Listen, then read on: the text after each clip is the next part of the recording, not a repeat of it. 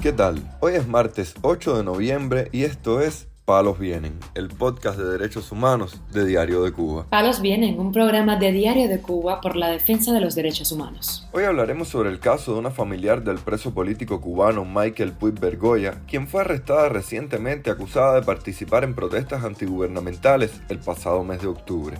También comentaremos sobre la situación de un integrante del movimiento cubano Reflexión, a quien la policía amenaza con revocar su libertad condicional.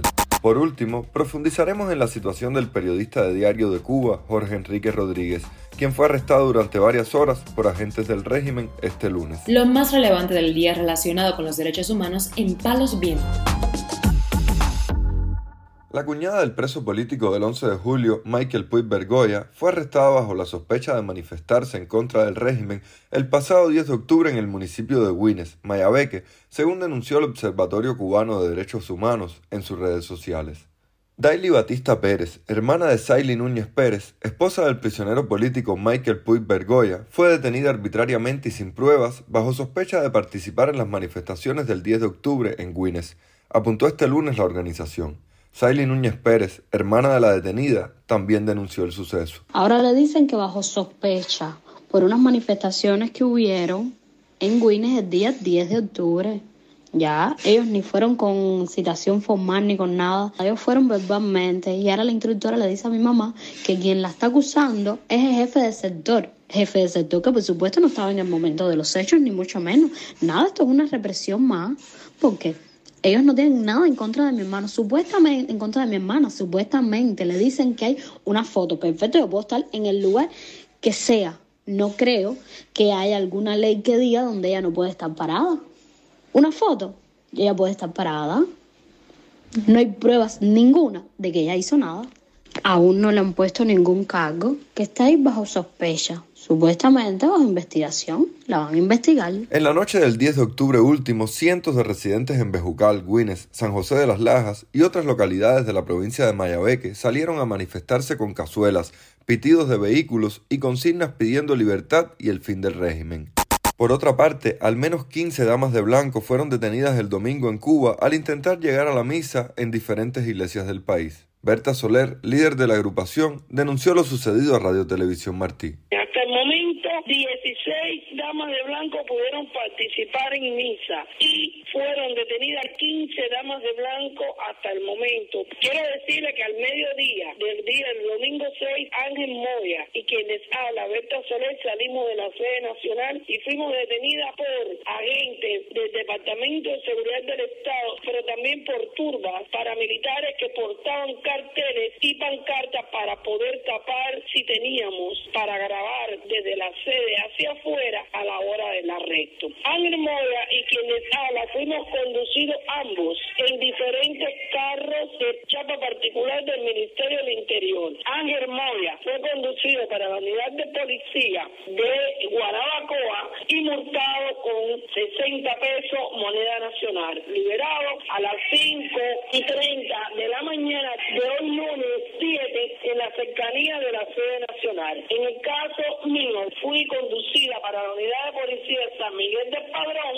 y liberada sobre las 6 y 10 de la mañana de hoy, lunes 7, en la cercanía de la sede nacional. El régimen cubano, Departamento de Seguridad del Estado, continúa impidiéndonos o tratándonos de impedir que podamos participar en misa, pero nosotros vamos a seguir hasta tanto no sean libres todos los presos políticos sin exclusión. En la provincia de Matanzas también fueron multados con 150 pesos la dama de blanco Ania Zamora y su esposo, el opositor Armando Abascal, ambos padres de la presa política del 11 de julio y miembro de la organización femenina Sisi Abascal. En tanto, el activista Aurelio Cabrera González permanece arrestado en una estación de policía de la ciudad de Santi Espíritus desde hace más de dos semanas, presuntamente por gritar consignas antigubernamentales frente al jefe del sector de su barrio, informó Radio Televisión Martí. Está en la primera unidad de la PNR de Santi Espíritus desde el día 25 de octubre. El jefe del sector fue a su casa a citarlo una vez más. Hubo un incidente en el que él gritó consignas contestatarias, explicó Librado Linares, líder del movimiento cubano Reflexión, del que es miembro el opositor encarcelado.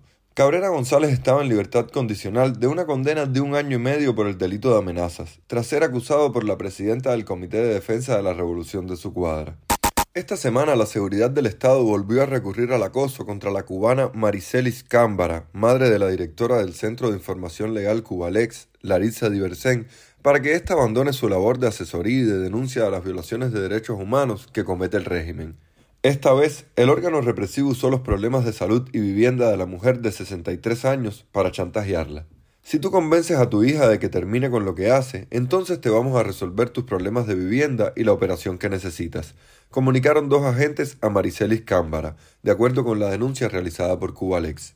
Para la directora de la organización, el intento de la seguridad del Estado de coaccionar a su madre en Cuba es una prueba de la importancia del trabajo del centro que dirige y de la necesidad de continuar llevándolo a cabo.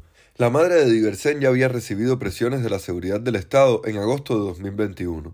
En aquel momento, un agente se presentó en su casa y la amenazó con un proceso legal por el trabajo de la abogada al frente del centro. Cubalex nació en Cuba en 2010 y además de ofrecer asesoría legal a ciudadanos de forma gratuita, ha presentado informes sobre violaciones de derechos humanos en la isla ante organismos internacionales, como es la Comisión Interamericana de Derechos Humanos. Palos. El reportero de Diario de Cuba, Jorge Enrique Rodríguez, permaneció en paradero desconocido por más de cuatro horas después que, tras denunciar la presencia en su vivienda de agentes de la seguridad del Estado con la intención de detenerlo, represores de civil y policías se lo llevaron por la fuerza. Me llevaron para la unidad de Marianao, dijo el periodista a Diario de Cuba tras varias horas incomunicado. Todo es por mis publicaciones y mis directas en las redes sociales.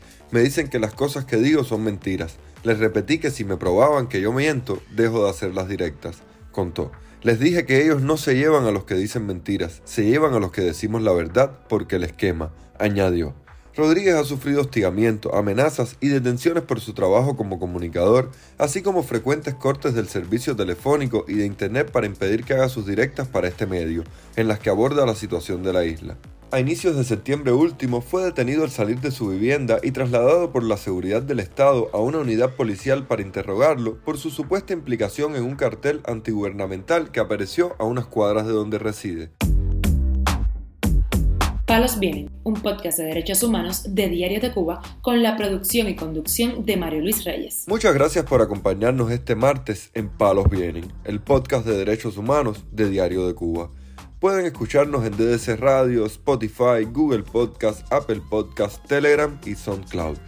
Yo soy Mario Luis Reyes, mañana regresamos con más información.